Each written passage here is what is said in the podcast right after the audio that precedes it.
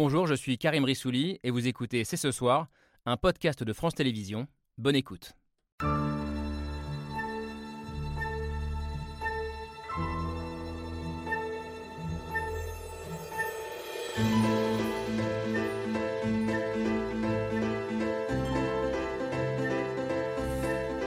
Bonsoir à toutes et à tous, soyez les bienvenus sur le plateau de C'est ce soir. L'homme que vous allez entendre est un pêcheur de Crotone dans le sud de l'Italie, là où les corps d'au moins 70 personnes ont été retrouvés il y a 8 jours. Quand nous sommes arrivés, il y avait des gens qui criaient. Il y avait des morceaux de la coque du bateau. Il faisait sombre. Je ne comprenais rien. Quand j'ai allumé la lumière de mon téléphone, il y avait des morts sur le sol. Il y avait des enfants, surtout des enfants. Au fur et à mesure que le jour se levait, on voyait de plus en plus de morts. C'est une tragédie.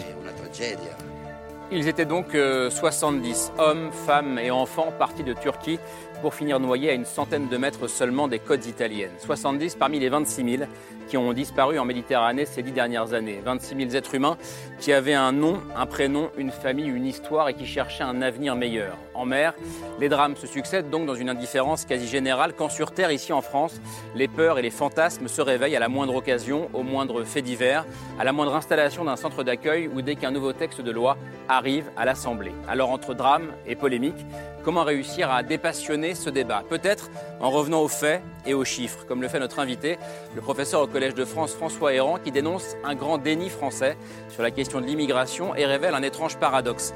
En effet, comment expliquer que les Français se sentent à ce point menacés par un tsunami migratoire alors même que la France est l'un des pays qui accueille le moins de réfugiés en Europe?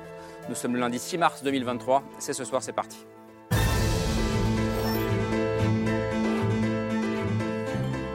C'est parti, c'est ce soir avec euh, Laure Adler. Bonsoir Laure. Bonsoir Karim. J'ai dû faire une ou deux fautes de liaison et je m'en excuse auprès de ceux qui nous ont regardés, mais euh, bon, l'essentiel était peut-être ailleurs. Avec vous ce soir et avec François Héran. Bonsoir. Euh, vous êtes l'un des plus grands spécialistes français de l'immigration, anthropologue, philosophe, démographe, professeur au Collège de France, donc titulaire de la chaire Migration et Société et auteur donc de ce dernier livre qui est ici, Immigration, le grand déni, qui vient de sortir au seuil, un livre notamment à destination des politiques, euh, qui a euh, l'ambition de remettre avant tout des faits dans un débat souvent irrationnel et idéologique. Vous en voulez beaucoup à ceux qui, je vous cite, euh, grossissent l'immigration pour mieux la combattre. On va y revenir. Et vous rêvez, je crois, d'une France où l'immigration serait un débat apaisé et dont les citoyens aussi pourraient s'emparer. On va en débattre avec vous, avec nos autres invités. Bonsoir Sabrina Agresti-Roubache, soyez la bienvenue. Vous êtes députée politique, donc élue des Bouches-du-Rhône, porte-parole du groupe Renaissance à l'Assemblée, où vous serez en première ligne dans quelques semaines pour débattre du projet de loi immigration euh, porté par le gouvernement. Un projet dont je rappelle la philosophie qui avait été ainsi euh, résumée par le ministre du Travail, Gérald Darmanin, être gentil avec les gentils et méchant avec les méchants. Une philosophie qui peut parfois faire penser à la fameuse immigration choisie euh, de Nicolas Sarkozy. Ça vous rappelle sûrement des débats enflammés aussi. Euh, Franck Louvrier, bonsoir. Bonsoir. Ancien conseiller à l'Élysée euh, de Nicolas Sarkozy pendant cinq ans. Vous appelez-vous à sortir à la fois, je crois, de l'idéologie et de l'émotion sur ce sujet. On va en parler. Vous êtes aujourd'hui maire LR de la Baule et en tant qu'élu local, confronté comme beaucoup à la question de l'accueil, de l'accueil des migrants ou des exilés pas directement chez vous à la Bolle, je crois, mais à côté en ce moment, hein, à, Saint-Brévin. Ou à Nantes, Saint-Brévin. Ouais, le transfert d'un centre d'accueil de demandeurs d'asile fait polémique depuis quelques semaines. Ce qui se passe à Saint-Brévin, euh, où l'extrême droite, d'ailleurs, souffle sur les braises, c'est ce que vous avez vécu, vous aussi, Chloé Fréoa, bonsoir. Un peu plus au nord, en Bretagne, à Calac, dans les, dans les Côtes d'Armor. Vous êtes directrice du fonds de dotation Merci, qui portait depuis euh, un an, je crois, le projet Horizon, un projet pour l'accueil de plusieurs familles de réfugiés et leur insertion dans cette commune de Bretagne. Et vous avez dû, euh, vous et, la mairie d'ailleurs, renoncer au projet devant les menaces et devant la violence des attaques euh, de ces militants euh, d'extrême droite. Enfin, je le disais dans le sommaire, on a aussi décidé de faire cette émission consacrée à l'immigration suite au drame de Crotone, dans le sud de l'Italie. Un drame qui nous a immédiatement fait penser à vous, Eric Fotorino. Bonsoir. bonsoir. Journaliste et écrivain, directeur de l'hebdomadaire Le 1, de la revue Zadig. Ça fait longtemps que vous dénoncez notre indifférence collective face à ces drames. Et vous en aviez fait il y a un an une nouvelle dont on a parlé sur ce plateau, euh, qui s'appelle La pêche du jour, dans laquelle les migrants étaient, ou les exilés morts en Méditerranée étaient remplacés par des poissons euh, sur les étals des marchés, étape ultime de la déshumanisation dont on va aussi parler ce soir. La Méditerranée qui est euh, une fausse commune. C'est comme ça que vous la qualifiez, vous, Fabienne Lassalle. Bonsoir. Bonsoir. Cette mer Méditerranée, vous êtes la directrice générale adjointe de SOS Méditerranée, qui détient notamment l'Ocean Viking, bateau de secours dont on a beaucoup parlé à l'automne dernier Je disais déjà 26 000 morts euh, en 10 ans et le bilan pourrait être largement pire puisque rien que votre ONG à vous, dites-moi si je me trompe, a secouru un peu plus de 37 000 personnes depuis, euh, depuis, depuis février 2016. Depuis 2016. Euh, merci à tous les six en tout cas d'être avec nous ce soir pour ce débat, cette discussion qui s'ouvre avec le billet de Pierre Michel.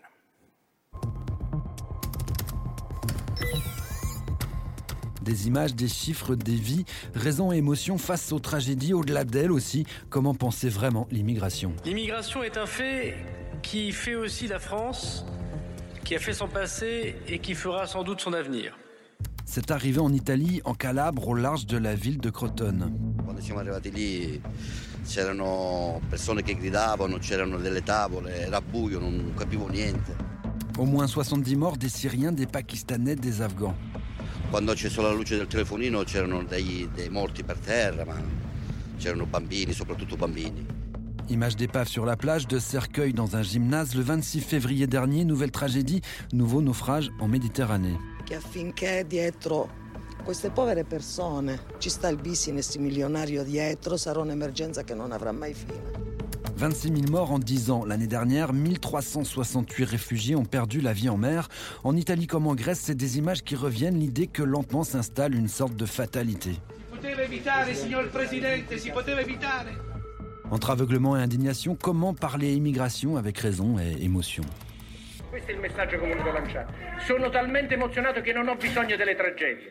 Il y a comme un problème de solidarité. It's not working as desired. The procedure is too slow, too selective, with too few results and too little predictability. Les mécanismes actuels ne fonctionnent pas, c'est ce qu'affirment Chypre, la Grèce, l'Italie, Malte et l'Espagne, dont les ministres de l'Intérieur se sont réunis ce week-end. Alors que l'Europe veut renforcer ses frontières, que des murs s'érigent, des pays comme l'Italie restent seuls en première ligne. 90.000 persone, poco meno, entrate dall'inizio di quest'anno. Sa quante ne sono state ricollocate finora? 117. 38 en France.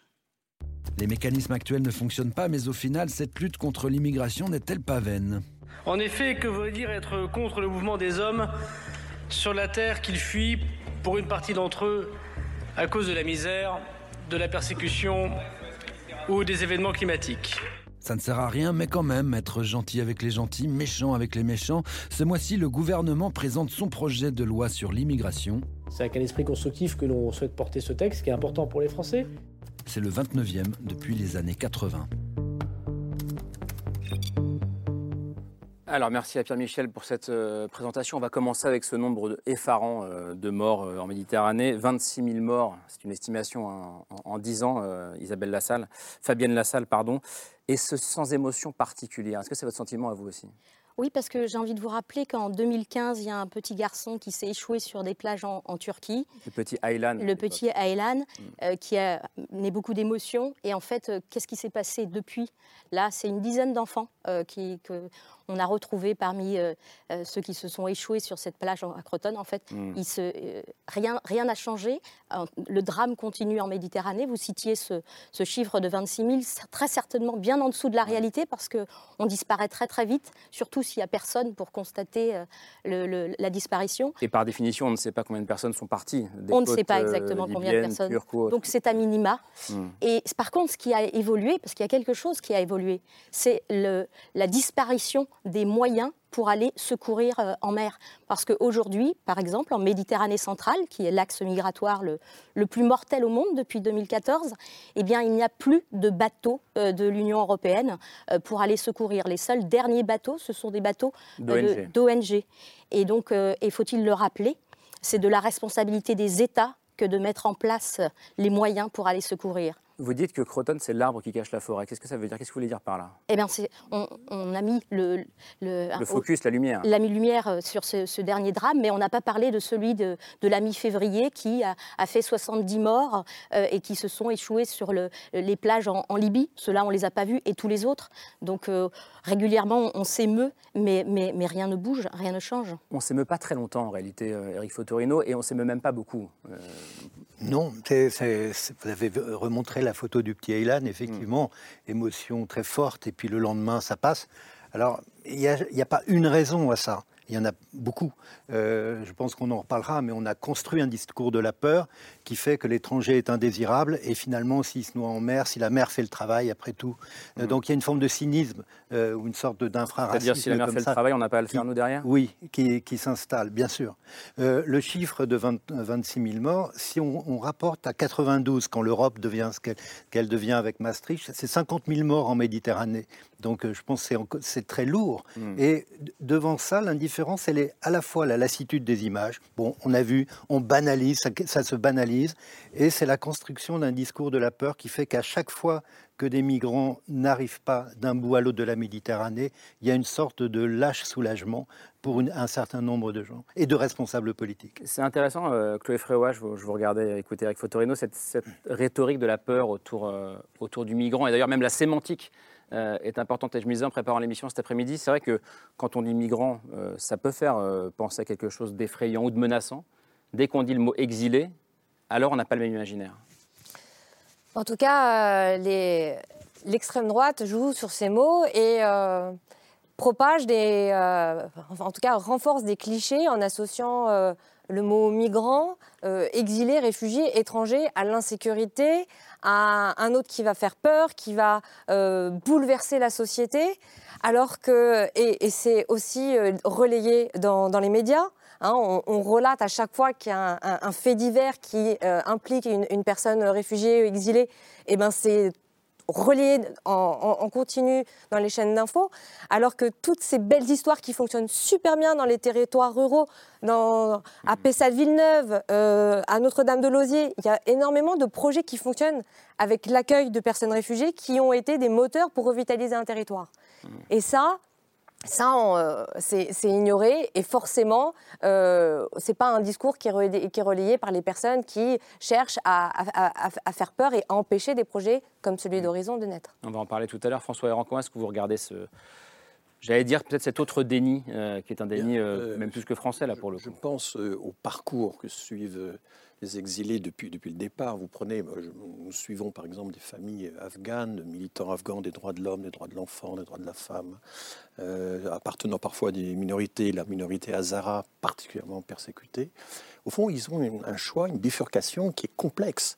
Soit ils se disent je vais choisir une voie régulière, je vais me rendre dans un pays voisin, m'adresser à un consulat français si j'ai de la parenté en France, des relations avec la France.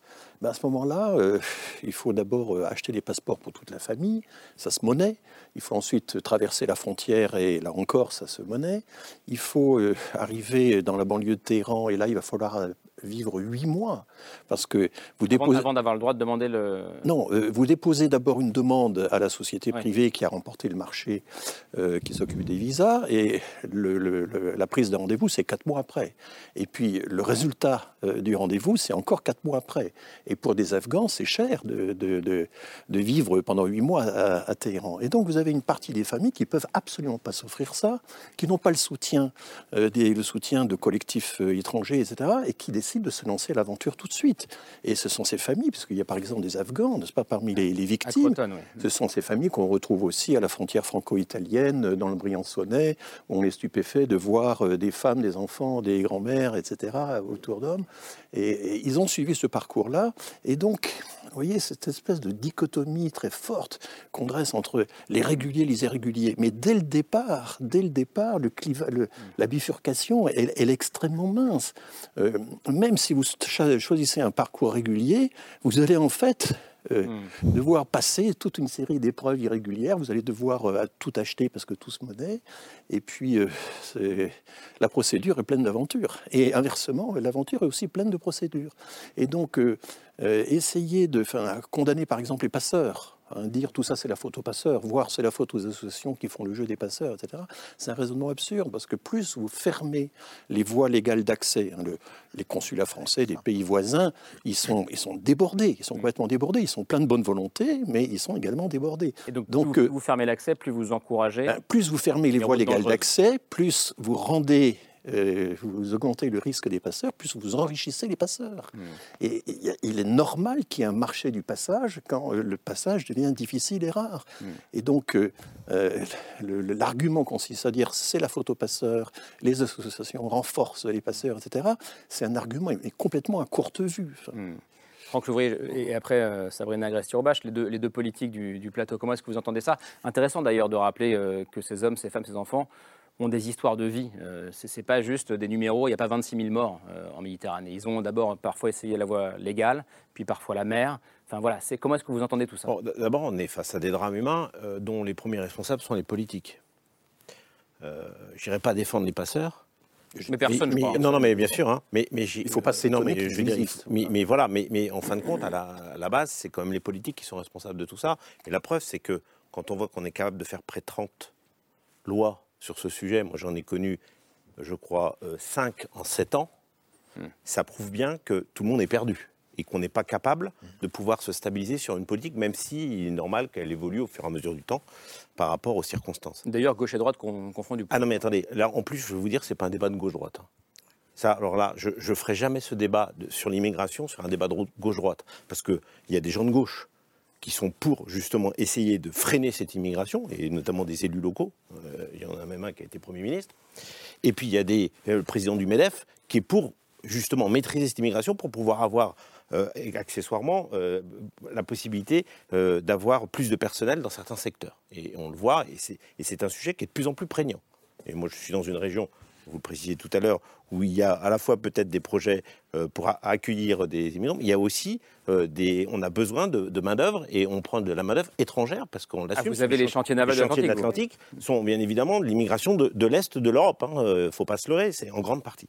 Donc voilà, donc, donc tout ça fait qu'en fin de compte, on est face à, des politiques qui n'ont pas réussi à, à, cerner les choses. Pour, je pense deux raisons. D'abord, la première, c'est que les pays ne se sont pas mis ensemble sérieusement pour y travailler il y a une forme d'égoïsme à cet endroit, où c'est une immigration honteuse qu'on n'assume pas.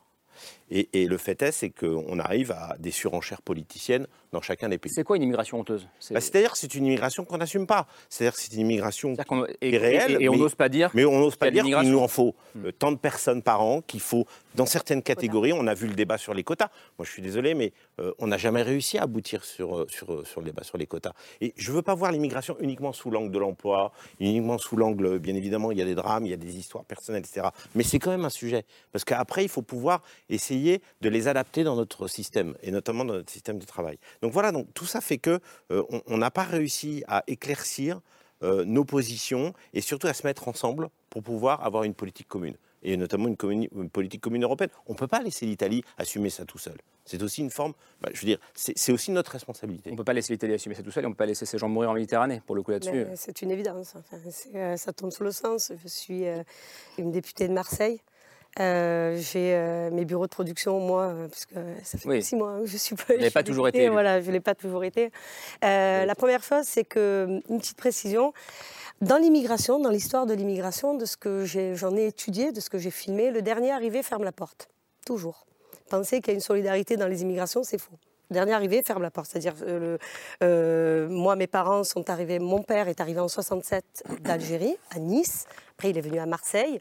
Euh, les gens comme mes parents qui ont travaillé, qui se sont. Ma mère est née en France, donc à Salon de Provence, c'est encore un peu différent. Mais euh, mon père s'est euh, adapté à la vie à Marseille par le travail par l'apprentissage de la langue. Il a fermé la porte à qui alors qui est-ce Non, mais alors, non, ce que je veux dire, c'est qu'il n'y a pas de gentils, il n'y a pas de méchants dans, le, dans ceux qui ont envie de s'occuper. Il n'y a pas de débat droite-gauche et je suis complètement d'accord. Je suis plus effarée, moi, par certains propos que j'entends de certains collègues de gauche que par des gens de droite. Donc, ce n'est pas du tout ça le débat. Le débat, c'est jusqu'à quand allons-nous assumer ou pas? Moi, c'est euh, en tout cas, c'est comme ça que le, ce texte, je l'accueille, je compte bien l'amender.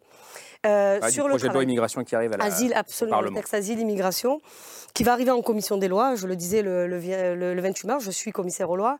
C'est sur le travail. Moi, en tout cas, ce que j'entends, c'est ils arrivent, ils sont là, ils travaillent de manière illégale. Moi, ce que je ne comprends pas, et je l'ai dit au ministre comme je vous le dis, pourquoi est-ce qu'on ne régularise pas? En fait, je ne comprends pas pourquoi on ne régularise pas simplement des gens qui sont là, qui travaillent, qui payent des impôts. Vous savez, moi j'ai une faculté, je l'ai découverte en, étant député, c'est qu'on peut solliciter le préfet quand on a quelqu'un qui vous dit un tel est frappé d'une OQTF et euh, un tel est en situation irrégulière et euh, il a des enfants, il paye des impôts, il travaille, il est frappé d'une OQTF. J'ai découvert ça. Enfin, je... Une obligation de quitter le territoire français. Absolument, une, une, obligation de quitter le territoire français. Donc je pense qu'on a.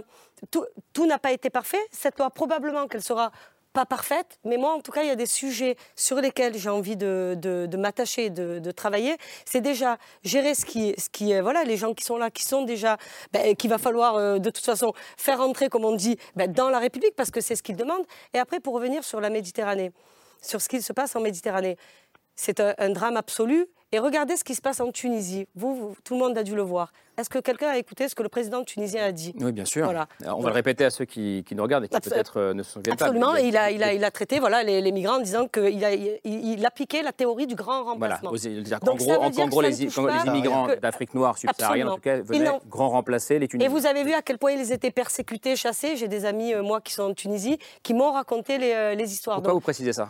Pardon Pourquoi est-ce que vous précisez ça Je précise ça parce que ce n'est pas un problème franco-français, c'est pas qu'en France, c'est de partout. Le, le, problème est tellement général, tellement international que les solutions, à mon avis, se trouveront sur des, des solutions internationales, pas que françaises. Qu'est-ce qui vous fait sourire? Bah, Non, ça ne me fait pas sourire, mais je me dis, euh, euh, en attendant, nous, on est l'Europe, on est des pays européens, la Méditerranée, c'est notre Méditerranée. Il y a des personnes... C'est la leur aussi, en Tunisie. Oui, euh, et, Tunisie, sont aussi en Méditerranée. Mais justement, on voit comment l'accueil pourrait ne pas y être très, très bien organisé. Donc, on se doit et on a l'obligation, en tant qu'État euh, européen de euh, porter assistance à, ces eh, personnes. moi, et avant de parler de, de, cela, il faut d'abord aller les, secourir. Euh, et, et, je suis très heureuse d'entendre ce que vous dites, de dire que ça, vous, ça paraît évident pour tous.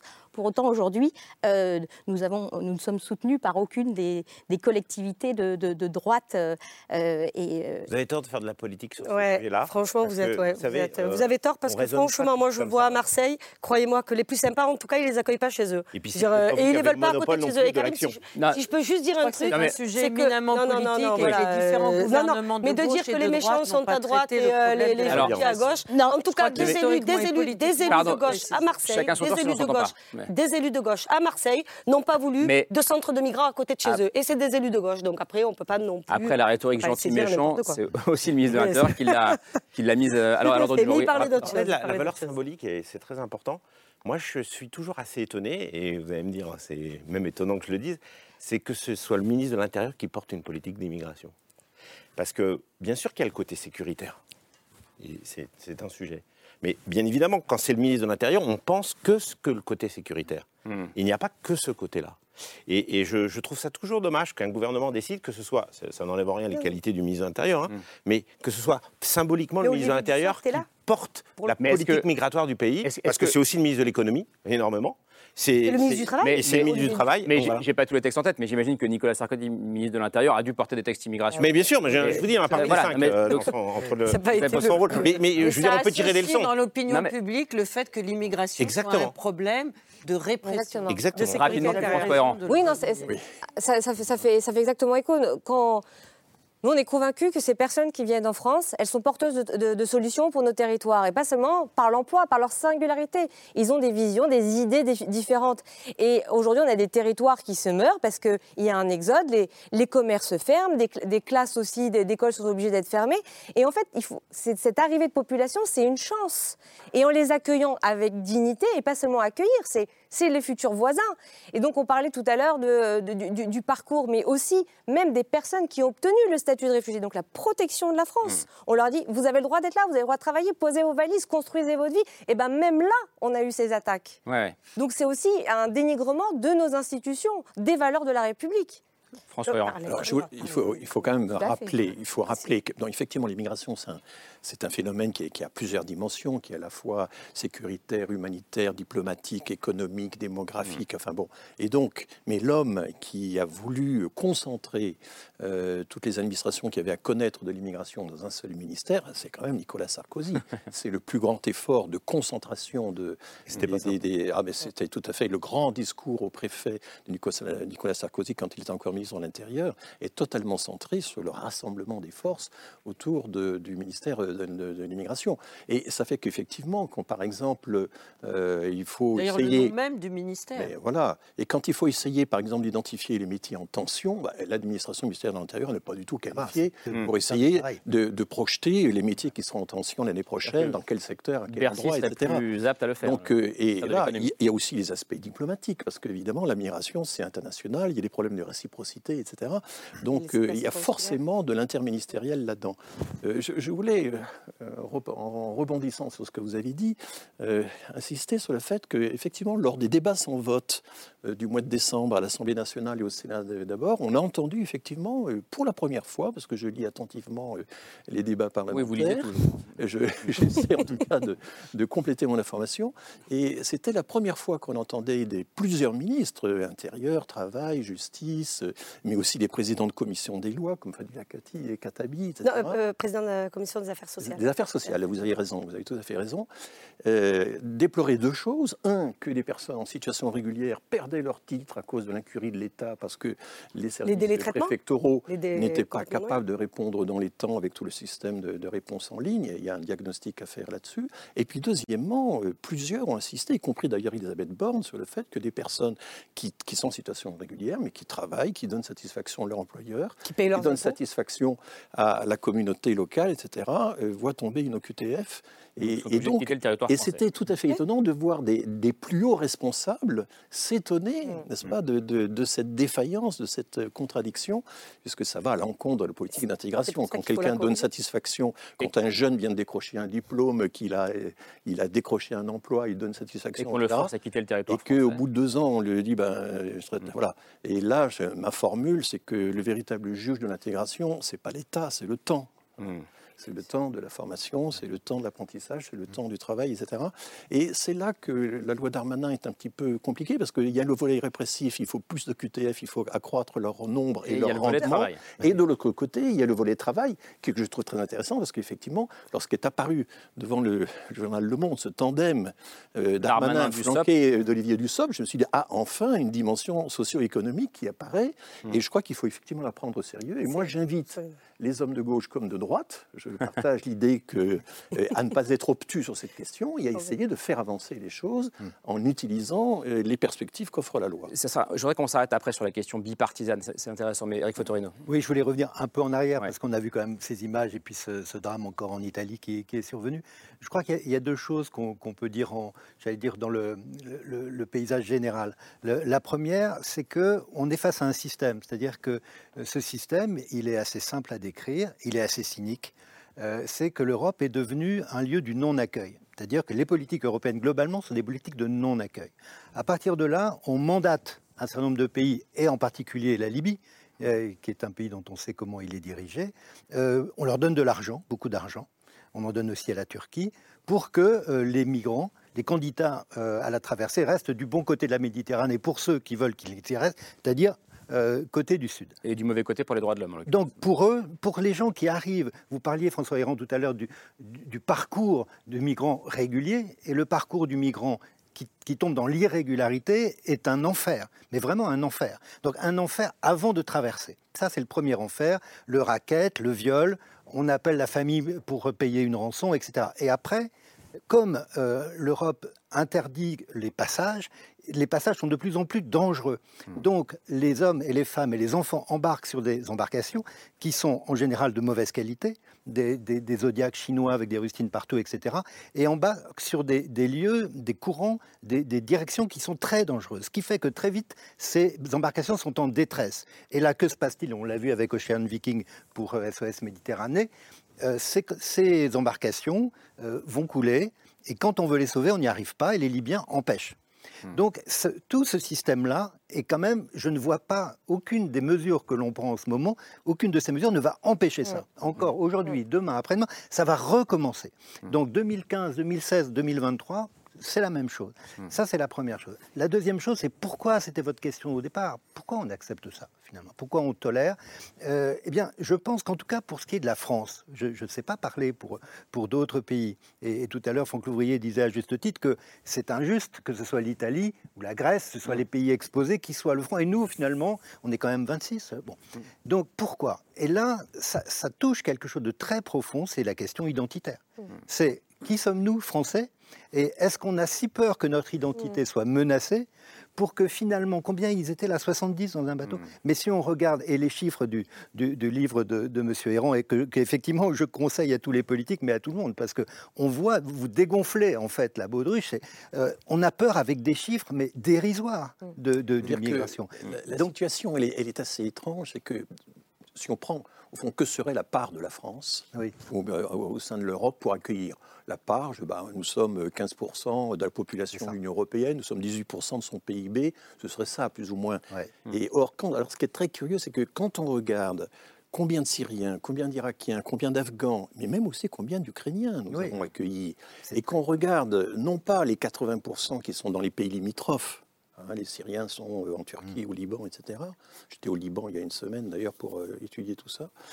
Euh, quand on regarde les 20% qui ont réussi à, déposer une demande d'asile en Europe, eh bien on n'a pas accueilli 15 à 18% de ces personnes-là. Nous avons enregistré seulement 4% ou 5%. Mm, pour les Afghans un peu plus, c'est 8%. Et même pour les Ukrainiens, on, est très très fiers. On a fait un effort formidable hein, pour les Ukrainiens, c'est incontestable. Donc cette sous-représentation... Attendez, on a fait un effort extraordinaire pour accueillir les Ukrainiens, mais finalement les Ukrainiens ont préféré aller là où il y avait déjà des diasporas. Vous dites que si on avait pris notre part en proportion, on serait à 360 000 à peu près Ukrainiens et qu'il y en a 100 Donc c'est bien ça la question. mais, mais, je voulais terminer. Le, paradoxe, c'est que donc si on a été vraiment pas bon du tout pour accueillir les grandes vagues d'exilés euh, du Proche-Orient liées au conflit, etc., en revanche, nous avons exact, prenons exactement notre part dans l'enregistrement de, la demande d'asile qui vient du reste du monde, qui vient de la Corne de l'Afrique, qui vient de la de l'Afrique subsaharienne, euh, qui vient des, des Balkans, etc. Oui, c'est ça. C'est-à-dire que, et on l'a vu quand même pour l'Ukraine, alors, euh, ils sont blancs chrétiens. Mm. Et donc là, il y a aussi il y a une sorte de d'axe un peu racial je ne dis pas de racisme qui est mmh. exprimé, mais il y a quelque chose qui est l'ordre de dire ceux qui nous ressemblent, on peut les accepter plus, parce qu'en effet, on n'a pas non plus été dans des proportions délirantes. Euh, et je crois que ça pose la question, et c'est pourquoi aussi, et j'en termine avec, ce point, je crois que dans les années 80, lorsqu'aucune euh, formation politique, là encore, de droite ou de gauche, disait l'immigration, non, mais ça n'existe pas, pourquoi Le Pen a monté autant le, Front National de Le Pen, c'est parce que lui disait, mais si, il y a une immigration, elle peut être problématique ici et là. Donc le déni était là à cette époque-là. Hmm. Et aujourd'hui... Le déni a changé de camp. Oui, d'une certaine manière, on, hmm. on, ne veut pas voir qu'il y a quelque chose là qui n'est pas une menace, mais qui peut être aussi une source d'une dynamique très forte. Fabienne Assel, puis je vous laisse réagir après. Dans cet esprit, euh, je voulais rappeler que, regardez ce qu'a ce qu'a provoqué euh, un, bateau avec 200, 100, une centaine de personnes, et ça, ça fait le tour de... Euh, ça émeut, vous pensez à l'Ocean Viking L'Ocean Viking, qui par exemple, en octobre dernier, a dû attendre 21 jours à hmm. faire des ronds dans l'eau avant que de trouver un port pour aller débarquer moins de 200 personnes Quoi. Et, et, ce soit remonté euh, aussi haut. Hmm. Effectivement, euh, il y, a, y, a, quelque chose qui est complètement fantasmé hmm. euh, et, qui amène d'ailleurs à, pointer du doigt après les acteurs humanitaires que nous sommes. Les, je me suis peut-être mal exprimé tout à l'heure, mais hmm. justement, tout cela n'est absolument pas politique. Nous sommes des humanitaires, on va secourir des personnes qui sont en train de se noyer. Et, et, cette, cette, ambulance des mers, qu'est l'Ocean Viking, devient est criminalisée, harcelée. C'est elle la responsable hmm. euh, de, de, ce qui se passe et du grand remplacement ou de, de, l'envahissement. Comme, comme si c'est la Méditerranée qui poussait les, les, hommes et les femmes à traverser la Méditerranée parce qu'ils savaient qu'ils allaient être secourus par votre bateau, en gros. Hein, Exactement. Alors même que on ne refait que de euh, respecter le droit maritime. Rappelons-le, l'inconditionnalité euh, du, sauvetage en mer, on se doit de porter assistance à toute personne qui est hmm. en détresse. Je, vous laisse réagir. Je, vais réagir sur, sur, les Ukrainiens, sur les Ukrainiens, vous avez raison, mais on a juste peut-être tendance aussi à oublier les, euh, les Italiens, les Espagnols. Moi qui, euh, qui suis marseillaise, les Corses, ont été stigmatisés à leur époque quand ils sont arrivés. Et, euh, et c'est, je ne l'explique pas que par. vous voyez ce que je veux dire les, les, Italiens étaient chrétiens, les Espagnols étaient chrétiens. Les Corses étaient français. Les Espagnols, ils étaient perçus comme étant plutôt des rouges, des rouges. avec un couteau entre les dents. Non, mais c'est pour ça. Et, le fait qu'ils soient catholiques. Elle vient aussi de leur couleur politique, non, mais de leur couleur politique. Ils n'étaient pas aussi de leur... catholiques. Mais les on a. J'ai dit chrétien. Là où il y a quelque chose de très relatif, c'est que, alors, en effet, ce n'étaient pas des étrangers, mais quand euh, au début, pendant la guerre d'Algérie, à la fin de la guerre d'Algérie, vont arriver plus d'un million de personnes. De Gaulle disait, je crois que c'est vous qui le dites dans un texte que nous, vous aviez donné. Antérieur, euh, 10 000, on n'y arrivera pas plus de 10 000. Et finalement, il y a un million qui, qui, qui Semaine après semaine, les conseillers lui disent, mais si, mon général, il y aura 20 000 et peut-être 30 000, etc. Il est effaré. Et ça, ça c'est passionnant parce que ça montre qu'il n'avait aucune idée des ordres de grandeur. Hmm. C'est-à-dire que euh, quand même quelqu'un comme De Gaulle, qui avait une vision, enfin bon, euh, habitué à, une certaine stratégie quantitative, il, n'arrive pas à saisir. Euh, pour lui, 10 000 personnes venant d'Algérie, c'est massif, c'est absolument impossible d'accueillir. Et en fait, ils seront quasiment un million. Ah, exactement. Je crois qu'on parle de plusieurs immigrations différentes depuis le début de cette émission. C'est normal, mais c'est vrai qu'il faut parler de l'histoire de l'immigration. Vous avez parlé des Corses, vous avez parlé des Italiens, vous avez parlé des Arméniens, encore des, Arméniens, des, Portugais qui progressivement se sont intégrés et font partie de la société des Algériens, française pleinement, etc., etc. Donc il y a des vagues d'immigration. Et moi, je voulais vous remercier, François Héran, pour la qualité et la rigueur de votre livre, parce qu'il y a une instrumentalisation de l'immigration depuis maintenant des décennies, il y a une politique de l'immigration. Je suis désolée, mais moi je pense que quand on est à gauche ou quand on est à droite, on ne pense pas l'immigration de la même manière. Et puis il y a aussi ce dont on parle depuis le début de cette émission, c'est-à-dire la vie, le nu de la vie. Toutes ces personnes que le Ocean Viking a sauvées, qui ont tenté de traverser, de quitter leur pays, mais ils ne l'ont pas fait parce qu'ils avaient envie de quitter leur pays. Ils l'ont fait parce qu'ils étaient contraints de quitter leur pays. Et ils l'ont fait en prenant le risque d'en mourir, en emmenant, quand ce sont des mères et des pères, leurs enfants, et en sachant qu'ils pouvaient en mourir.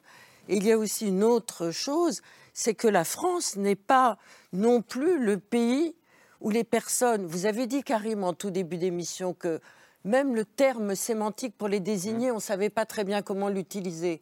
Qu'il y avait des termes offensants, qu'il y avait des termes plus accueillants, exilés, migrants, mmh. étrangers, etc., etc.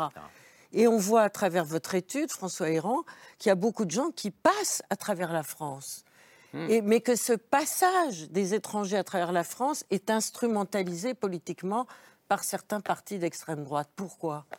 Alors, c'est, euh, je pense que nous surestimons formidablement euh, notre attractivité.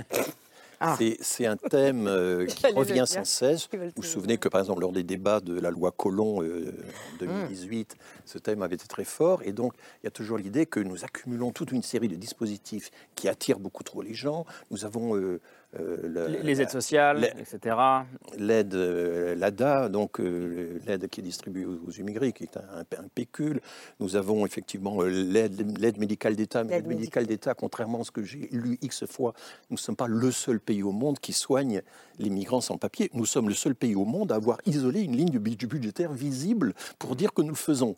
mais évidemment, la plupart des autres pays européens aident, enfin soignent les immigrés sans papier, mais sans que ce soit isolé dans une ligne budgétaire ça passe pour, par euh, toutes sortes de mais, mais Il y a le droit du sol, etc. Donc on, a expliqué que nous étions formidablement attractifs, mais quand on regarde les données, si vraiment nous étions attractifs, nous, nous, aurions dû attirer 4-5 fois plus d'exilés, au moins de notre part. Nous, n'accueillons que à peu près un quart de, de, notre part. Donc nous ne sommes pas si attractifs. Et il y a une épreuve très très cruelle sur l'attractivité, c'est que quand on regarde les peuples membres de l'Union européenne, les populations membres des, États européens, qui eux sont libres de s'installer sans même le visa de trois mois, ben, ils viennent très peu chez nous. Hmm. Euh, L'Allemagne, euh, l'Autriche, la, Belgique, les Pays-Bas attirent proportionnellement beaucoup plus que la France. Donc nous ne sommes pas attractifs, nous nous surestimons. Et je pense qu'il faudrait, il faudrait y réfléchir. Pourquoi sommes-nous si peu attractifs? Ce devrait être un vrai sujet de débat. À mon avis, il y, y, a un point commun entre tout ce que vous dites, c'est qu'on n'est pas organisé. C'est peut-être pour ça aussi qu'on n'est pas attractif. Euh, et, le, fait est, c'est que du même coup, euh, les polémiques vont sur des choses accessoires et pas principales. nous ne sommes pas capables d'organiser notre immigration comme le font d'autres pays dans, sur la planète. Et on, le, on, devrait le faire beaucoup plus clairement, beaucoup plus officiellement, avec des débats à l'Assemblée qu'on n'ose pas faire parce que pour la simple et bonne raison, c'est qu'on a peur, bien évidemment, que les extrêmes s'en emparent, quels qu'ils soient. Et donc, de ce fait-là, on se retrouve à assumer euh, euh, des, des, vagues d'immigration qui, en fin de compte, n'existent pas. parce qu'on a une histoire qui est racontée là-dessus, qui n'est pas celle en tout cas de, ma formation politique, mais de d'autres formations politiques qui expliquent que tout ça, euh, c'est le diable et que ça va mal se terminer dans notre pays. Mm. Et, je pense que c'est ça le problème, c'est qu'on n'assume pas l'organisation migratoire de notre pays. Ça veut dire que les hommes et les femmes politiques n'assument pas de parler d'immigration et de dire que ça peut être une chance pour le pays. Quand est-ce qu'on a eu un débat à l'Assemblée, sauf autour de projets de loi, mais quand est-ce qu'on a eu un débat à l'Assemblée sur, par exemple, la maîtrise par quota dans les professions? On n'a jamais eu, on n'a pas osé le faire. Mais et, regardez sur, je dois expliquer. Non, non, mais, non, mais exprimez-le. Vous pouvez être d'accord, mais vous, vous, vous pouvez être d'accord sur le fait que c'est important dans votre débat. Euh, oui, écoutez, sur les quotas, on a eu la fameuse commission Mazo, hein, qui mmh. avait été donc euh, euh, convoquée par M. Hortefeux, hein, et qui avait spécifiquement devait travailler sur la question des quotas, et qui a rejeté totalement le système de quotas pour des raisons à la fois juridiques et d'organisation. Parce que, et alors souvent j'entends parler, mais les Canadiens ont bien des quotas, donc pourquoi mmh. pas nous Les Canadiens, ils n'ont pas des quotas, ils n'utilisent jamais le mot. Ils ont des objectifs. Ils ont des objectifs qui consistaient pendant longtemps à dire il nous faut 300 000 étrangers chaque année, mmh. c'est-à-dire 1% de la population en plus. Et c'est un des pays qui accueille le plus au monde. Je et avec Trudeau, on est passé de 300 000 à 500 000. On est passé de 300 000 à 500 000. Et donc, ils font, effectivement, ils planifient, effectivement, ils s'organisent, etc. Mais ce que nous ne comprenons pas. Mais c'est quoi la différence entre planifier et avoir des quotas? Non mais, non, mais justement, ce que nous ne comprenons pas, c'est que les Canadiens font des quotas, non pas pour restreindre l'immigration, mais pour l'accroître et la lisser. Mm. et pour faire en sorte qu'elles correspondent à des besoins économiques qui soient suffisamment pensés avec un mélange. Quand on parle quota, on ne parle pas restriction, on parle répartition. C'est ça la différence. C'est qu'il y a des métiers dans lesquels, bien évidemment, on a besoin énormément. Et si on peut avoir des gens qui se spécialisent dans ces métiers-là, c'est une bonne chose. Les, quotas sont quand même généralement perçus comme ah un moyen de réduire l'immigration. Vous êtes désolé, la langue française est assez riche pour permettre d'utiliser le terme euh, aussi bien en termes d'ouverture qu'en termes de Le terme quota est quand même un terme euh, d'organisation. Non, de répression. Il a une tendance. Non, je vois un piège dans euh, le, cette orientation de l'immigration sur les secteurs en tension. Je veux dire pourquoi.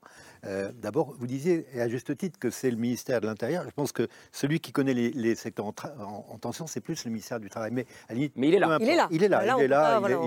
Mais ce on que peut je veux au moins dire, nous reconnaître ça. Ça donne, effectivement, on a vu ces secteurs en tension, l'hôtellerie, etc., les soins. Le bâtiment. Donc, on, le bâtiment. Donc, on se dit très bien. Mais qu'est-ce que ça veut dire?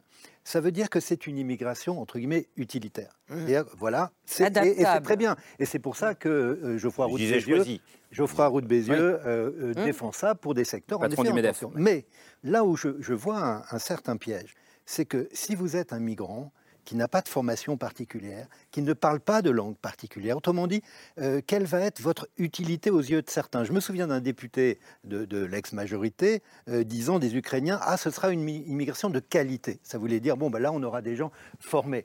Euh, et c'est évidemment très choquant. Donc, ce que je veux dire, c'est que l'utilitaire, oui, de se dire En effet, ça va faire apporter du, du, lest dans des filières en tension, mais je crois quand même que ça ne nous, ça nous, ne nous oblige pas euh, à euh, abandonner la dimension humanitaire de, de, l'immigration.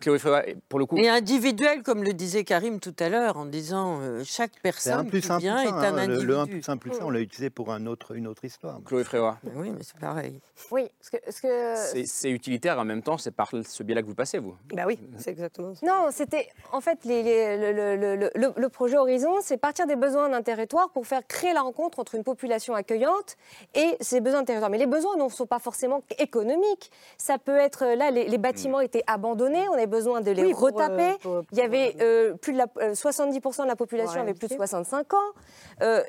Il y avait des, artistes. L'idée, c'était de créer un vivre ensemble. Les gens vivaient côte à côte, mais il n'y avait pas cette, cette, ce lien les gens vivaient, il y avait beaucoup de personnes âgées qui voulaient pas aller à l'EHPAD et on les comprend, et une nouvelle population qui était prête à, euh, vivre, avec, à vivre avec eux et ça crée le lien. Donc en fait, euh, le, prisme que de l'emploi, moi je pense qu'il faut pour que ça soit une inclusion qui est durable, et je parle inclusion et pas intégration. On ne fait pas intégrer des gens dans un moule. Ils viennent avec leurs spécificités et on crée une culture commune. Et c'est ça qui fait que les sociétés, elles avancent, elles sont innovantes. Parce que si on se ressemble tous, eh ben, la société, elle se meurt. Hmm. Donc c'est vraiment cet aspect-là qu'il faut travailler. Génétiquement, on le connaît. ce, qui était intéressant, ce qui était intéressant dans le, discours de Gérald Darmanin que vous avez cité à l'Assemblée nationale, euh, il, a, il a à un moment énuméré toute une série de professions qui seraient utiles et qui seraient nécessaires. Il y avait les médecins, les infirmières, il y avait les ouvriers agricoles, il y avait, et, il y avait même les prêtres. Il avait même cité les prêtres. Bah, c'est déjà le cas dans certains voilà, villages. Hein. Tout à fait, tout à fait. Donc, euh, euh, tous les niveaux de qualification sont, sont, utiles, sont sont, nécessaires, il n'y a, pas de doute là-dessus. Maintenant, le problème des métiers en tension, c'est qu'il est extrêmement difficile de prévoir dans quelle branche, dans quel endroit il y aura un métier en tension l'année prochaine. D'autant que la plupart des métiers en tension ne passent pas. Attendez, oui et non. Par exemple, euh, juste si vous permettez, dans les métiers du bâtiment, par exemple, je peux, je peux vous dire, et puisque je travaille sur le logement, que c'est un secteur en tension qui, pour 10 ou 15 ans, va donner du travail. Donc là, non, non, par exemple, sur ce pas de cela que je parlais. C'est pas de cela que je parlais. vous disiez, on n'arrivait pas à voir... Non, non, non, non. C'est la mesure, c'est l'instrument qu'on utilise, l'instrument statistique qu'on est censé utiliser euh, pour définir les métiers en tension. Il se trouve qu'une bonne partie des métiers en question, que ce soit dans euh, la restauration, dans la construction, dans l'agriculture, etc., ne passent pas par Pôle emploi, alors que le critère de la tension, c'est un critère qui se fonde sur euh, mmh. une, quantification des demandes qui sont en suspens à Pôle emploi. Donc rien que ça déjà, c'est voilà. Il, y a, et c'est ça qui, qui moi me, me, désole, vous avez toute une série de, de, de pays, c'est la Suisse a commencé en 1970, le Canada à peu près au même moment, qui ont effectivement utilisé le système des métiers en tension. Ils ont des décennies et des décennies d'expérience. Ils ont fait des évaluations sur ce qui marche, ce qui ne marche pas dans ce tel système. Ça a complètement disparu. Je ne vois aucun parlementaire qui en parle. Il faudrait quand même étudier un peu ces, questions-là. Comment ça abandonné, Les Canadiens n'ont pas abandonné euh, non, non, la question des métiers en tension. Mais je, pense que... Une remarque sur les métiers en tension. D'abord, euh, je trouve ça toujours dommage qu'on essaye de gérer le pays par Paris et par le, et par le niveau, comme on dit, top et pas down. Hmm. Les régions sont tout à fait, moi je suis vice-président en charge du développement économique, je suis tout à fait capable de vous donner quels sont les métiers en tension sur les cinq Je suis conseillère dans les pays de la Loire. Dans les pays de la Loire, mais je vous les définis poste par poste. Parce que je sais le problème, qu'attendent les entreprises dans les le, problème, c'est que le problème, c'est que les métiers en tension, les indicateurs qu'on a sont extrêmement volatiles, changent d'une année à l'autre, et c'est un des grands problèmes, à mon avis. Faites confiance la loi. Oui, oui, attendez, attendez, c'est un des grands problèmes de la loi Darmanin du SOPT c'est que euh, Gérald Darmanin, à plusieurs reprises, a annoncé oralement que euh, si euh, l'an prochain le métier n'est plus en tension, à ce moment-là, l'individu en question va perdre son titre. Oui, si l'entreprise ferme. Par exemple, que faire si la boîte ferme et eh Oui, si l'entreprise ferme, C'est tous les sujets qui vont arriver au Parlement, enfin, si vous le permettez.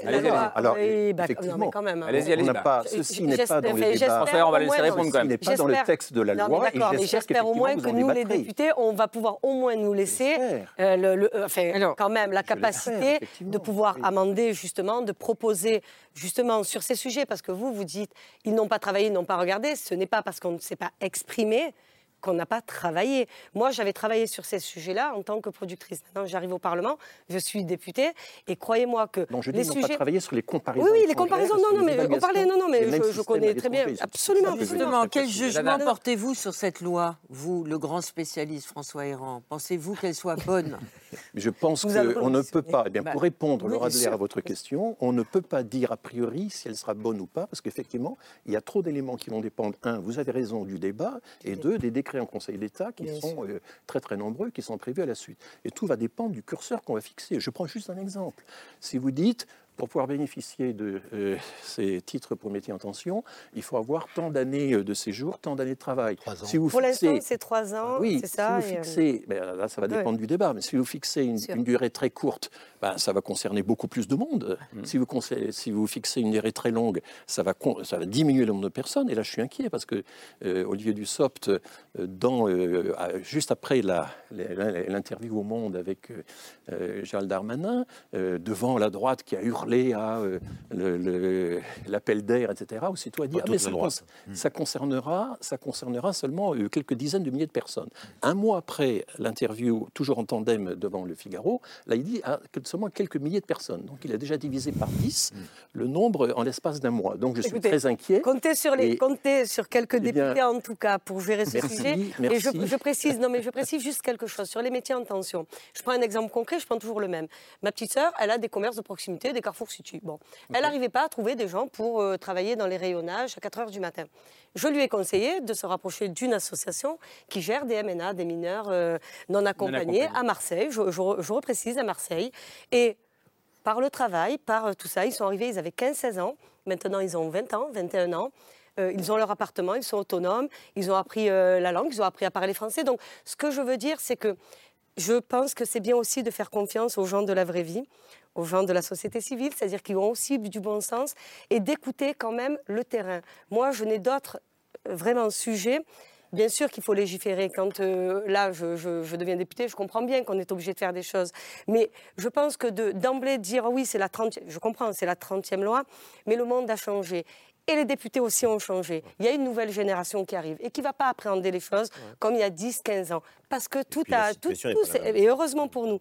Ce que je veux dire, c'est que par la langue, moi, mon père, quand il est arrivé en 67, il a pris des cours du soir et pourtant, il était maçon coffreur. Donc ça veut dire que c'est possible. C'est-à-dire que de dire aux gens, vous pouvez arriver, ne pas apprendre à parler français, c'est être autonome.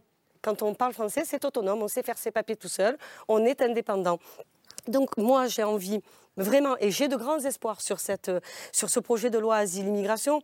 Et je ne veux pas savoir si ça vient de la droite, de la gauche, ou de juste du bon sens. Il y a des gens qui sont là. Et une dernière chose sur les Chibani. J'ai un ami qui a produit un magnifique documentaire.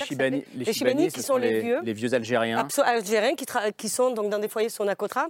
Vous imaginez que jusqu'à maintenant, ils sont obligés d'aller pointer à la préfecture. C'est-à-dire ils ont 80, 82 ans, 83 ans.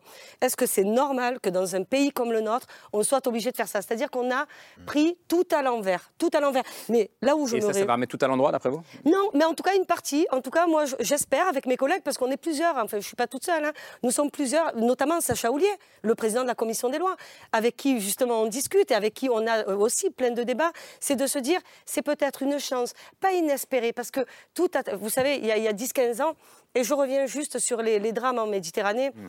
il y a eu 50 000 morts en Turquie et en Syrie.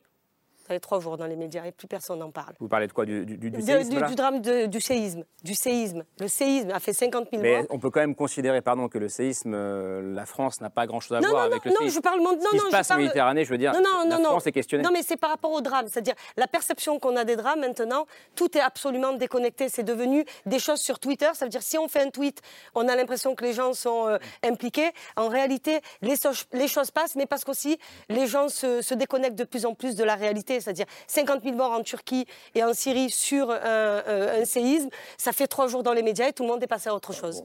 Oui, Pareil pour la Méditerranée. J'écoutais attentivement parce que effectivement, je crois que d'abord il y a une folie administrative en France. Elle n'est pas mm. seulement sur les migrants, elle est sur, surtout euh, où on empêche de faire. Mais je crois que là où il y a une grande différence entre la France, par exemple, et l'Allemagne, euh, sur les migrants. Alors, je ne parle pas de 2015 où Angela Merkel euh, fait entrer plus d'un million de, migrants en Allemagne et c'est utile pour la machine économique, mais c'est utile aussi pour l'Allemagne en général. Euh, je crois que les Allemands accueillent les migrants avec un enseignement massif d'ordre allemand et les mettent très vite sur le marché du travail. Là, on a diabolisé les migrants avec la jungle de Calais, Grande-Sainte. On a donné l'idée que le migrant, c'est un épouvantail sur laquelle on allait projeter toutes nos peurs et nos fantasmes. Et donc, à partir de là, aujourd'hui, quand vous êtes soudanais, érythréen, afghan, pour avoir des cours de français, c'est pas l'État, c'est même pas les collectivités locales, ça peut arriver, mais c'est surtout des, individus qui, justement, des associations bénévoles euh, qui font le travail. Et quand les Ukrainiens sont arrivés assez massivement, pas, pas autant qu'on aurait pu croire, mais, mais en nombre, eux ont eu très vite des cours de français, ont eu hmm. très vite de tout un Donc ça veut dire qu'on sait faire. On sait faire, on, peut le faire. Donc il y a une question de volonté, et il y a toujours cette idée qu'en effet, si demain on enseigne un Afghan, un, un, Syrien, on va courir un risque. Il y a une question de volonté, pardon, Chloé mais, mais aussi de peur de l'opinion publique. Et ça, pour le coup, vous êtes bien placé pour le, pour le savoir. On se demande pourquoi est-ce que les choses ne se font pas. Euh, quand on voit ce qui s'est passé à Calac, et je parlais de Saint-Brévin-les-Pins tout à l'heure, à côté de, de la Baule, vous, ça fait un an que vous travaillez sur le projet, vous avez dû abandonner le projet. On parle de quelques familles de réfugiés. Oui, en fait, je pense qu'on n'en on, parle pas. Moi, c'est vraiment une expérience du terrain, mais de la toxicité de, de groupes d'extrême droite au niveau national et des locaux, relayés par des médias en ligne fascistes qui feuilletonnent tous les jours, euh, diffamant, euh, racontant la vie privée des élus avec des pratiques mafieuses. Hein. C'est menaces de mort, c'est euh, des gars qui sont euh, dans le jardin à 4 heures du matin, euh, cagoulés, ou des voitures qui démarrent en trombe en plein milieu de la nuit. Tout ça, pourquoi? Pour effrayer les élus, pour les forcer à abandonner, pour les intimider, et créer le doute dans la population. Ils ont des capacités de mobilisation. Ça a marché à Calac, pour le coup. Mais... Et, ça a marché à Calac. Mais je, ça, juste, deux choses. Les, groupes en question, pardon, c'était notamment Reconquête et toutes les antennes locales de Reconquête, le parti d'Éric Zemmour, si je ne dis pas de bêtises. Et, des, et des, médias, euh, Parti national euh, breton, Riposte laïque, Braise Info, tous, tous ces gens qui se sont appropriés ce sujet. Et et ont réussi à créer une, une, inquiétude chez les, élus qui nous ont dit mais on est convaincu que Horizon c'est un projet d'avenir pour Calac, mais on n'a pas signé pour ça, on n'a pas, on, veut pas, on, peut pas mener ce combat. Oui, je voudrais juste terminer sur ça, c'est que c'est vrai que Horizon à Calac a dû être arrêté, mais on est déterminé, combatif pour que ce projet naissent ailleurs. Et je fais aujourd'hui un appel pour dire qu'on est à l'écoute de toute commune, maire accueillant qui serait prêt à accueillir notre projet. heureusement, il y a plein d'associations. Vous avez un maire à côté de vous, je, Absolument. Laure, oui, vous vouliez. Non, non, je voulais préciser qu'il y a beaucoup d'associations qui fonctionnent très bien, qu'il y a beaucoup d'accueil qui fonctionne admirablement, qu'il y a des villages entiers, même des périphéries le président de la République l'a revitalisés, et qu'il faut arrêter de, de, bah, de stigmatiser ce qui ne marche pas, alors qu'il y a une qualité, le un accueil des président de la République, voilà. Je peux ajouter quelque chose. C'est ce qui a été, très très surprenant depuis 2015 euh, avec la multiplication des CADA, des centres d'accueil des demandeurs d'asile, et c'est ce que Didier Lesky, donc le directeur général de l'OFI, euh, dit volontiers, c'est qu'on a été surpris, hmm. positivement surpris par l'accueil hmm. euh, généralement bienveillant des communautés locales. quand il n'y a, pas, quand il a pas un entretien, euh, un entretien artificiel des haines, bah. comme ce à quoi. Mais est-ce qu'il y a eu des conséquences très concrètes Oui, je pense vraiment qu'il faut un soutien de l'État.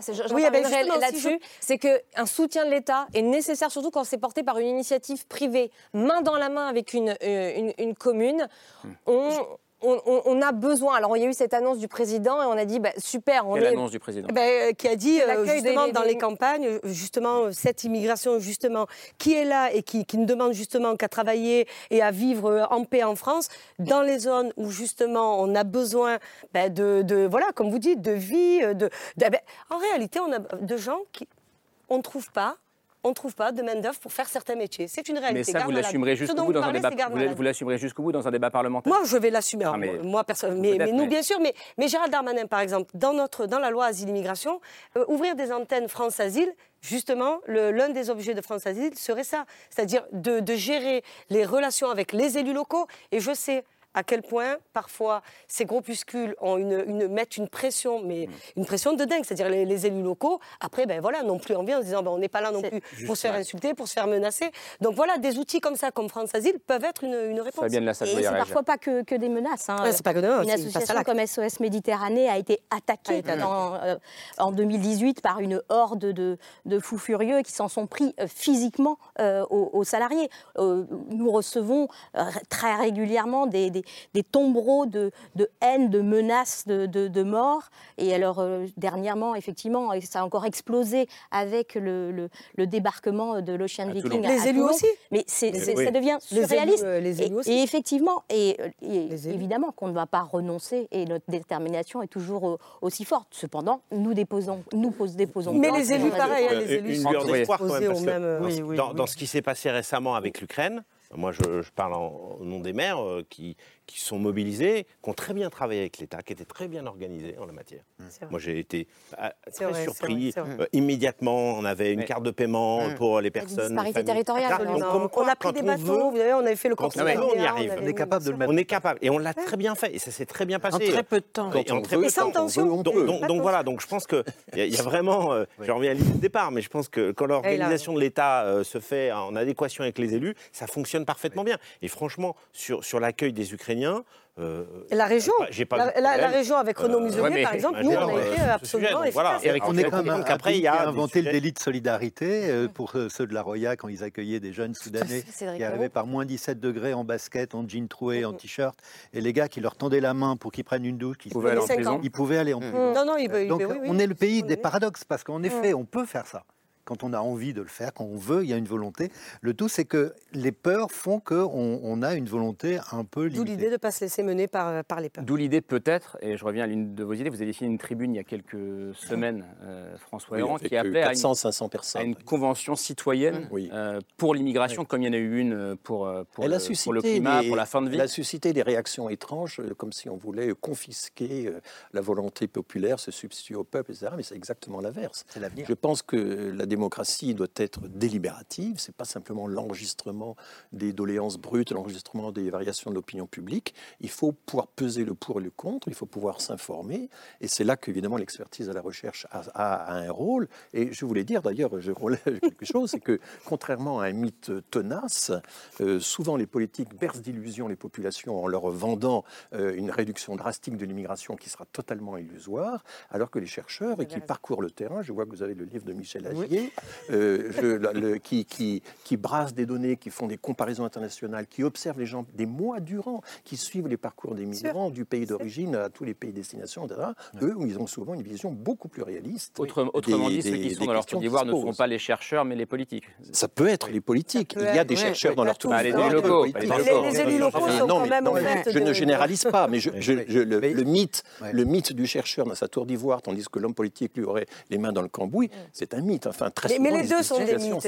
Mais en tout cas, le, début de votre livre, le, début du livre de François Héran, je pense qu'il faut vraiment le lire. Il faut lire tout le livre, mais je veux dire, vous dites une chose qui est fondamentale de mon point de vue, c'est que le, 20e siècle, le 21e siècle, depuis, depuis 2000 jusqu'à aujourd'hui, et ça va continuer, l'immigration ne peut pas être pour ou contre, elle est là.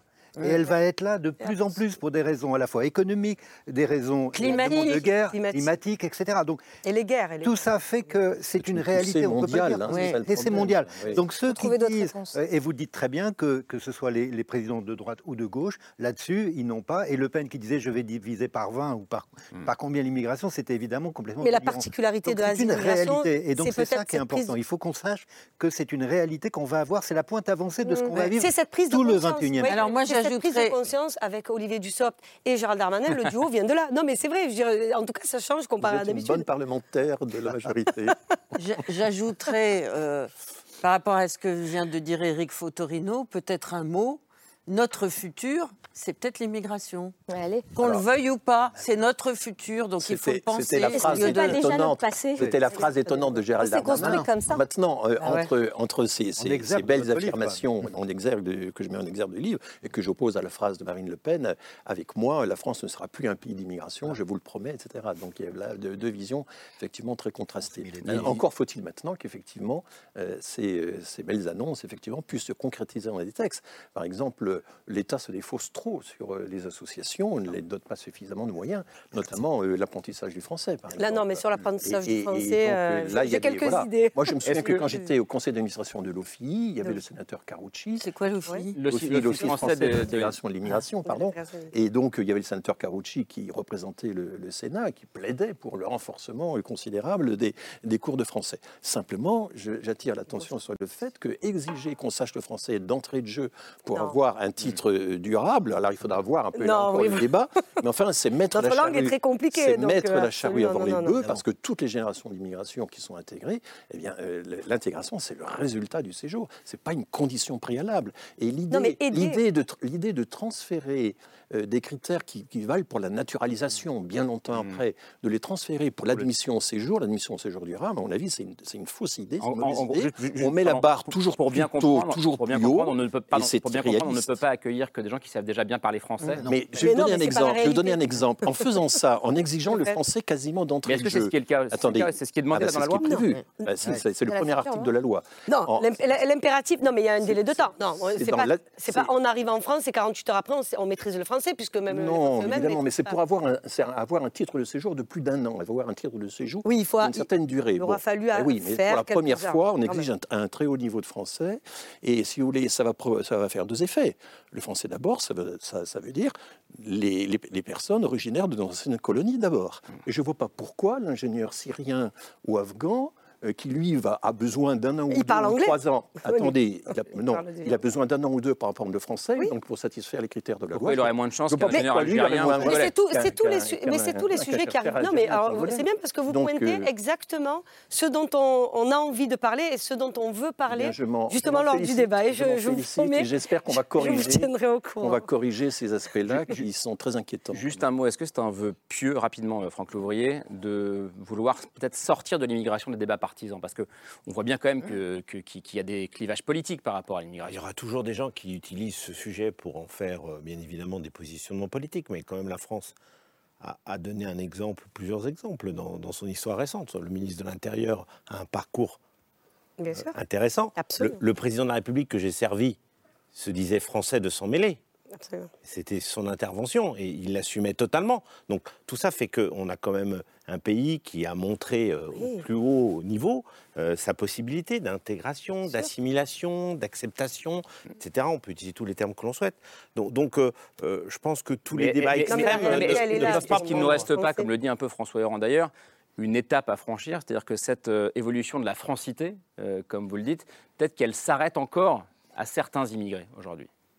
Là, si vous voulez, on a des données très très précises. On a, on a des enquêtes qui nous montrent qu'une partie vraiment importante des Français d'origine immigrée se sentent parfaitement français, mais ont le sentiment que les autres, on ne les considère pas comme tels. Mmh. Donc bah, ce, déni de francité, il est vraiment... Il est, mmh. Par exemple, il est... Il et quel que soit le niveau, je vous le confirme. et, il est, et il est important, même par exemple pour les Domiens, pour les habitants originaires mmh. des Dômes, et pour les, leurs enfants nés en métropole. Euh, quelque chose comme 20% des enfants de Domiens se sentent évidemment parfaitement français et ont le sentiment que les autres ne les tiennent pas mm. euh, comme français. Donc, mais bon, ils n'ont pas forcément la même. Mais cela dit, cela dit, j'insiste sur une donnée, j'insiste sur une donnée qui est absolument passionnante, qui a été publiée en juillet dernier à la fois par l'INED et par l'INSEE parce que c'est une enquête commune. Pour la première fois, la Commission informatique et liberté a donné l'autorisation aux chercheurs et à la statistique publique de poser des questions sur les nationalités et les pays de naissance, non seulement des individus, non seulement de leurs parents, mais aussi de leurs grands-parents. C'est la première fois. On sait, grâce à cette enquête, qu'il y a quasiment un tiers de la hmm. population française qui est à l'immigration sur une, deux ou trois générations. Mais en même temps, et c'est ça qui est, passionnant, il n'y a que 5% des gens qui ont leurs quatre grands-parents immigrés. Et même parmi les, personnes liées au Maghreb, par exemple, il n'y a que 20%. Ce qui veut dire que... Ce eh ben, veut dire qu'il y a des mariages mixtes. Il y a des mariages mixtes et du brassage. L'intégration progresse.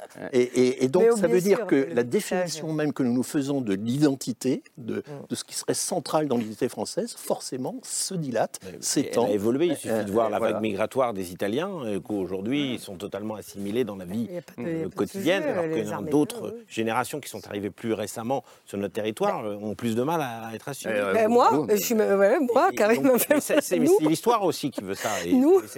Mais, mais c'est les gens qui vous rappellent. Vous savez, ce qui est intéressant, c'est quel que soit votre niveau dans la société. On vous rappelle, et c'est, je ne sais pas si c'est très français, en tout cas moi qui ai beaucoup voyagé, par exemple en Corée du Sud ou même aux États-Unis, euh, quand même, on vous ramène souvent à, votre, euh, à vos origines. Mais bien sûr, c'est, euh, j'ai un passage dans mon livre qui est, qui est, marrant, c'est euh, entre le couscous et la bouillabaisse, j'ai fait mon choix, je choisis la bouillabaisse. Mais c'est une, c'est une provoque, mais c'est la réalité. C'est-à-dire que. Euh, je, prends les deux, mais bon. Oui, oui. c'est pas vrai, il y a le déjeuner le dîner. Si ma mère m'entend, c'était une blague. Elle avait compris la blague. Bon, je reprends la main, on termine avec la discussion avec le, choix de l'or. Un autre chercheur, du coup, Laure? Alors, un autre chercheur, anthropologue, euh, qui s'appelle Michel Agier, que François Héran connaît bien. Cela fait maintenant plusieurs décennies qu'il arpente le monde entier pour essayer de comprendre pourquoi les murs continuent à s'édifier, pourquoi les frontières sont de plus en plus difficiles à traverser et pourquoi la peur des étrangers augmente.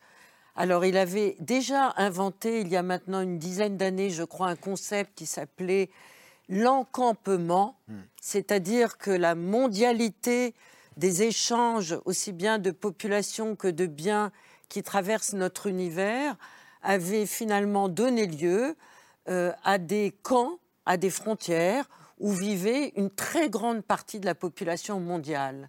Et ce qu'il analyse à l'intérieur de ce nouveau livre, c'est comment nous sommes, on en parle depuis le début de cette émission, nous nous sommes résignés à cet encampement de ces réfugiés qui sont fixés hmm. depuis des décennies dans ces camps, dont s'occupent qui? Les humanitaires, les associations, de moins en moins les États, et comment finalement, à bas bruit, on est passé à ce qu'il appelle une société des indésirables.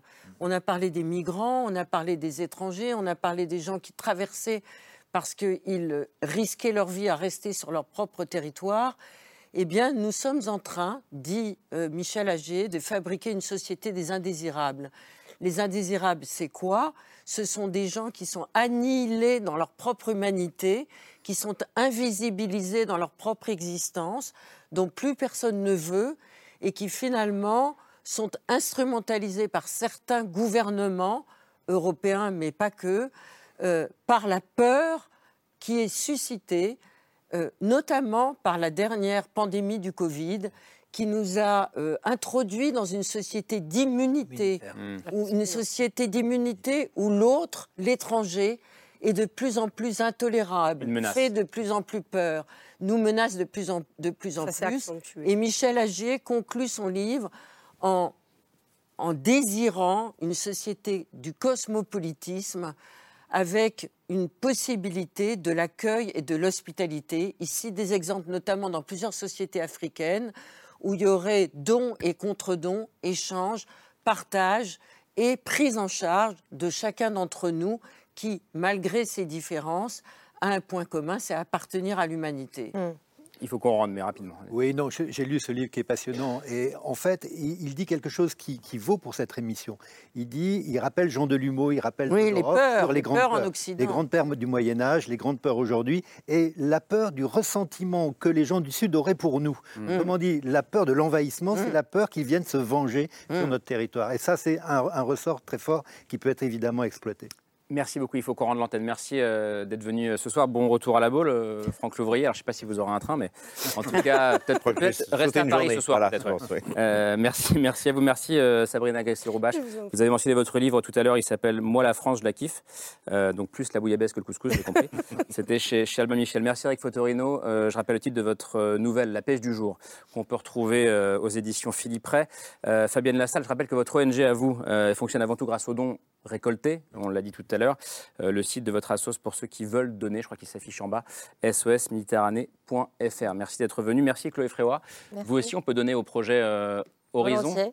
Alors c'est, j'y vais, fond de dotation merci.org, Et là aussi, c'est en bas de l'écran. Merci à vous. Et puis merci François Héran. Euh, votre livre à vous, celui dont on a parlé longuement ce soir, Immigration, le grand déni, qui vient de sortir il y a quelques jours au seuil euh, dans la collection La République des idées. Merci beaucoup. Laure, euh, à demain. ce sera avec notamment le patron de la CFDT, Laurent Berger. Et ce sera autour de 22h45. Merci à vous de votre fidélité. Ciao.